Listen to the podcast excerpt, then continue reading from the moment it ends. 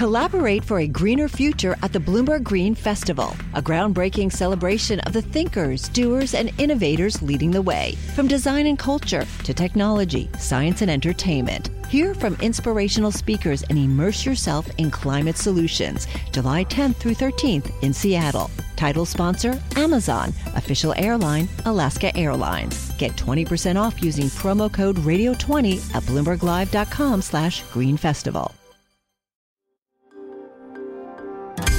Le entregamos todo lo que necesita saber para comenzar el día. Esto es Bloomberg Daybreak para los que escuchan en América Latina y el resto del mundo.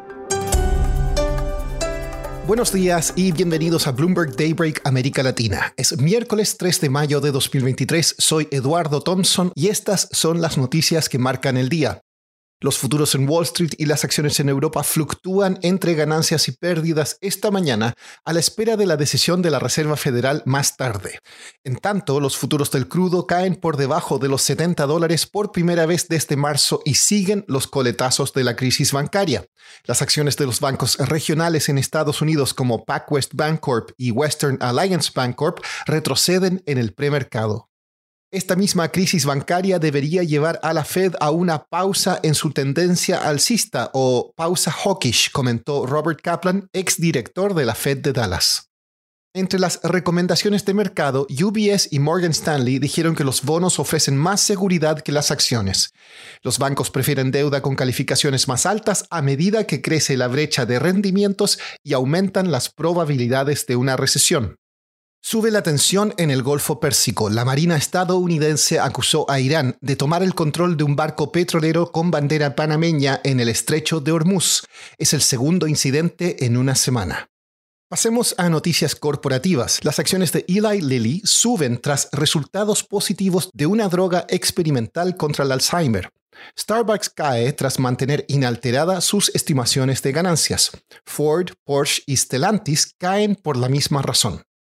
Pasemos a América Latina. Hoy también hay decisión del Banco Central de Brasil y se espera que mantenga la tasa Selic en un 13,75%, incluso dada la presión política para recortarla.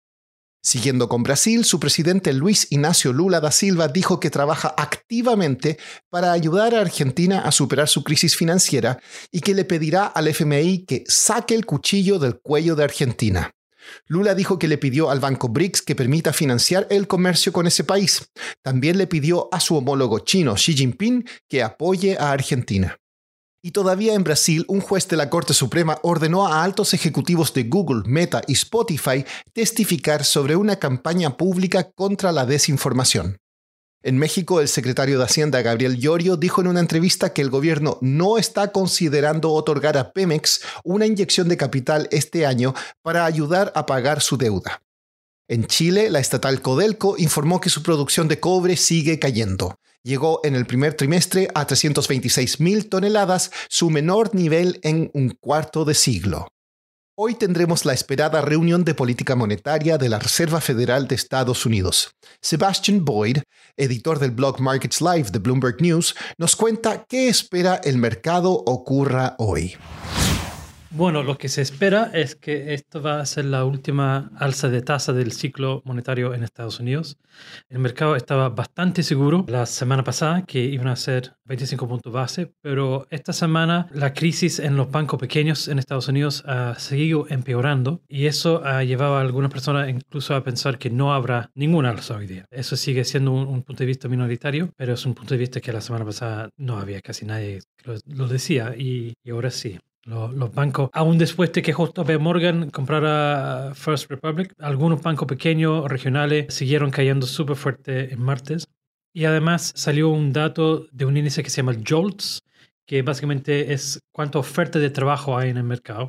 Y eso demuestra que el mercado laboral en Estados Unidos parece que está empezando a contraerse un poquito, está enfriando después de haber sido muy caliente. Es una cifra que la Reserva Federal mira con bastante atención. Así que varios indicadores que apuntan a que probablemente esta sería la última alza del ciclo. Así que el mercado ahora está mirando cuánto vendrían los recortes y ahora están viendo que tal vez la primer, el primer corte de tasa podría ser en noviembre e incluso hay algunos que están viendo en julio porque hay creciente preocupación sobre todo por el sistema bancario de Estados Unidos. Seb, El jueves será la reunión del Banco Central Europeo. ¿Qué podría ocurrir mañana?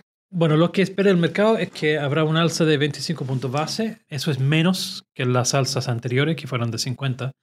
Pero las cifras de inflación que salieron esta semana y, la semana pasada apuntan a que la inflación en, en Europa sigue potente la inflación sorprendió a la alza, así que el mercado espera, bueno, hay incertidumbre, pero se espera que posiblemente habrán alzas de tasa futuro, ya que no solo tienen inflación todavía bastante potente en Europa, pero no tienen los mismos problemas con el sistema bancario que estamos viendo en Estados Unidos.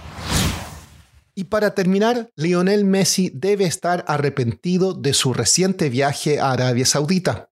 El futbolista fue suspendido por el Paris Saint-Germain por viajar al país sin autorización. Messi tiene un contrato con el Reino del Desierto para promover el turismo.